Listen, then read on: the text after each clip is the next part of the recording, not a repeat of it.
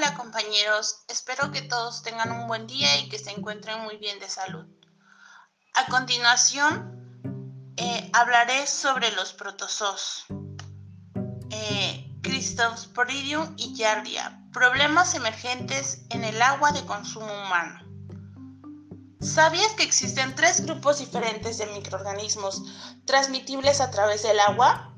Pues aquí te lo decimos, son protozoos, bacterias y virus. Hay dos protozoos cuya presencia en el agua potable es motivo de preocupación y aquí te los presentamos.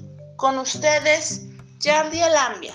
Aunque esta es más conocida por todos, ella habita en los intestinos causando dolor, cólicos e hinchazón, náuseas, pues ella tiene presencia en el agua y es la causante de varias patologías. Y a continuación vamos a hablar sobre Cryptosporidium.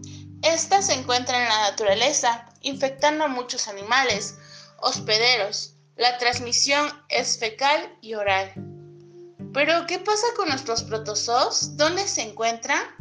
Pues ellos se encuentran en nuestros sistemas de tratamiento, tanto de depuración como potabilización. Como dato curioso, estudios diversos realizados en tipos diferentes de plantas depuradoras revelan que el número de quistes en un agua depurada puede ir de unidades a miles de unidades por litro. Pero aquí no para todo, la cristosporidiasis es una enfermedad que aún no tiene tratamiento farmacológico eficaz. Bueno, a continuación mi compañera Isabel les explicará ampliamente lo siguiente.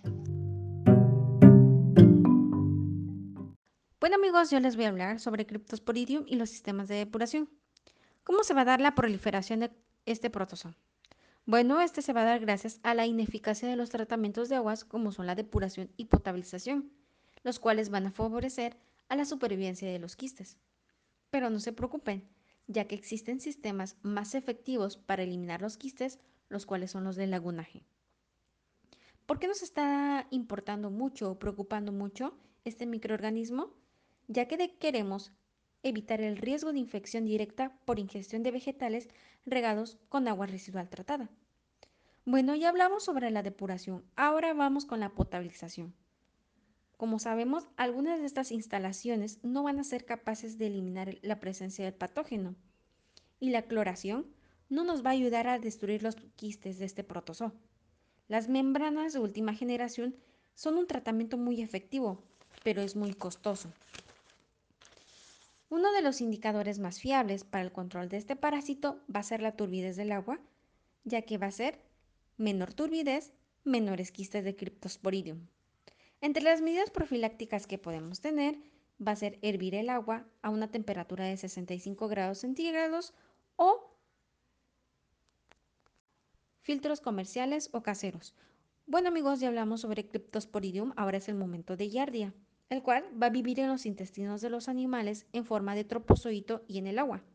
La sintomatología de esta infección va a ser sudoración, diarrea y náuseas. Si va a existir tratamiento farmacológico y la posibilidad de eliminar los quistes va a ser hirviendo el agua o por coagulación floculación. Bueno, espero que haya sido de su agrado este lindo podcast que fue elaborado con mucho cariño para ustedes. Gracias y nos vemos hasta la próxima.